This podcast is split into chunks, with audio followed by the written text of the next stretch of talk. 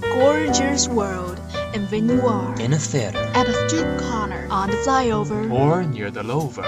stories happen every day. changeable stories give you special moods And Bubbling shock. bubbling shock, bubbling shock bubbling shock, oh, bubbling shock. bubbling shock, Bubbling shock? Bubble, bubble, bubbling shock. bubble, bubble, bubbling shock, bubbling shock. share all of the interesting things with you bubbling shock Lead you an amazing world. Bubbling shock. A home of your heart. Love your choice and love bubbling shock. Bubbling shock. Shock you every moment.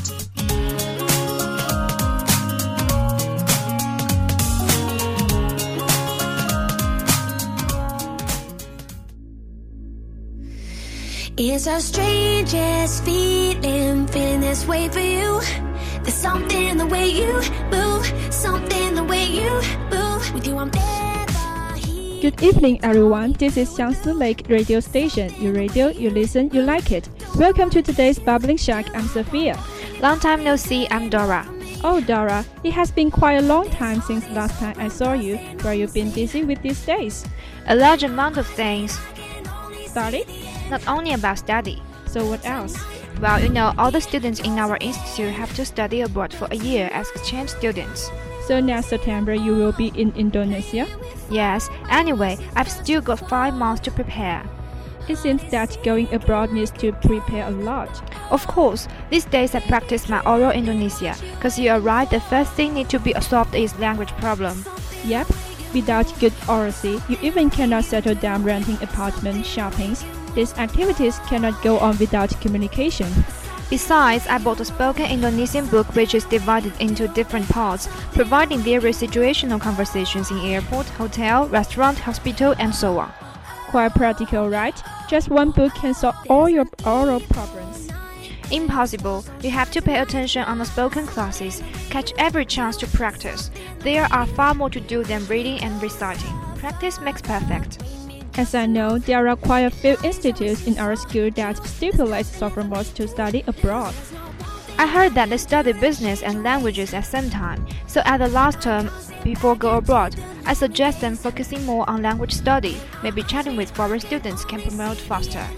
It is also a great chance to make friends. What about study abroad by yourself? I mean, for four years undergraduate course, not as an exchange student. Well, it's much more complex because every step you must do on your own. So, what are the steps? First, hand over all materials, data, and documents to the school. The school will provide you some requirements. What you can do at this period is finish the list. What do these materials include? Um, for example, your grades, the activities you have ever attended, the position you have ever taken, that sort of evidences to prove how excellent you are and persuade them to choose you. Then, what will the university requirements include? Usually, they just want to make sure you have the ability to live abroad alone, so they often ask you to overcome language problems. That's the purpose of setting TOEFL and IELTS. Then comes to embassies, right? Now, the next step is to wait for offer from school. After the offer arrives, it's time to apply visa. With the offer, you have to hand over various certifications and declarations, such as family property declaration. These are all indispensable. Preparation will take quite a long time. But then you can enjoy half or one month free time. During this period, the embassy may ask you to offer physical examination. It's difficult and troublesome indeed. Well, after talking about so much, let's take a break and listen to some names at the bracket straight. Something the way you do it, something the way you move. Oh, something the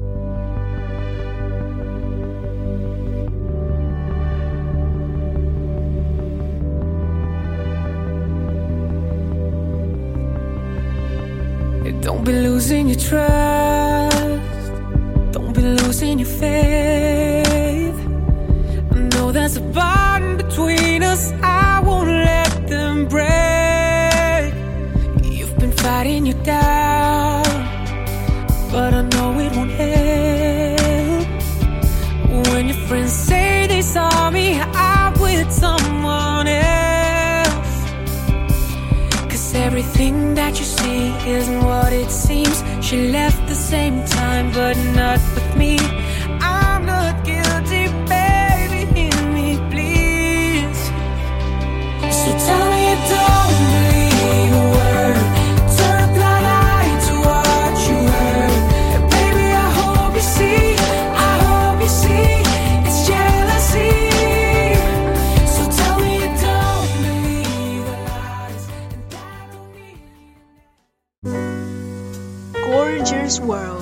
than you are. in a theater, At a street corner, on the flyover, or near the lover.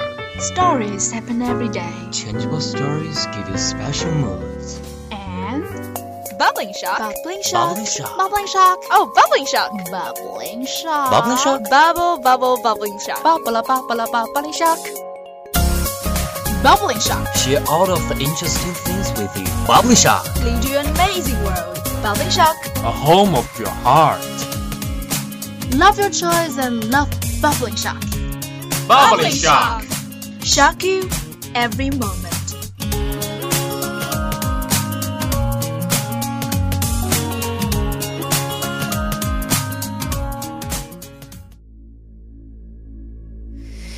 It's our strangest feeling, feeling this way for you. There's something in the way you move, something in the way you move. With you, I'm never here. Welcome back. Here comes Bubbling Shock again. This is Dora. And I'm Sophia. After talking about going abroad, I have good news for you. Really? What is it? Have you heard that you are going to have a day off? Of course, our classmates are talking about it. I heard that only people in Guangxi have this long holiday, Tomb Sweeping Day and the Folk Song Festival.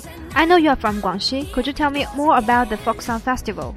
Okay, the Folk Song Festival is a traditional folk festival junk which takes place on 3rd March in the lunar calendar. It also called Singing Festival, which is only celebrated in Guangxi province. So, are you good at singing? I mean, folk songs. I can, but I'm not good at it. How about showing your voice? Are you kidding me? We are in the show, besides I'm not ready. Take it easy, just a joke. And what are you going to do during the festival? Traditionally, we pay respect to deaf people, hold folk song fairs, eat traditional food such as five-color sticky rice, round glutinous rice cake, lemon duck, and so on. And girls throw embroidered balls to lover. It sounds interesting. Have you ever done it before? Of course not. I mean that in the traditional sense, people in Guangxi do above activities. Not all the people celebrate the festival like this. In fact, my family didn't do anything special to celebrate the festival. To be honest, I found that many people here don't pay much attention to celebrate this festival. You are right. Many traditional festivals in Guangxi are fading from our memory. Every time it comes to festival, people always think of holidays instead how to celebrate it. I know it is not desirable, but it's still useless. I think that many special festivals in Guangxi should be carried forward. It not only can be a symbol of Guangxi but also show the cultural heritage of Guangxi. Cultural soft power is very important for a place. That's a good point. So Folksong Art Festival is held in September every year in Nanning. I think it is a good way to develop and expand the festival. As the people of Nanning, I should do something for it. Nanning Folk Song Art Festival. I know that. I have been a volunteer for that. Everyone in our institute has a chance to be the volunteer. It's a good chance for you to raise the ability. That's great. I'm starting to the volunteer. And how about coming my home and enjoy the local folk song festival? Wow, it sounds great, but I have appointment with friends to travel. What a pity.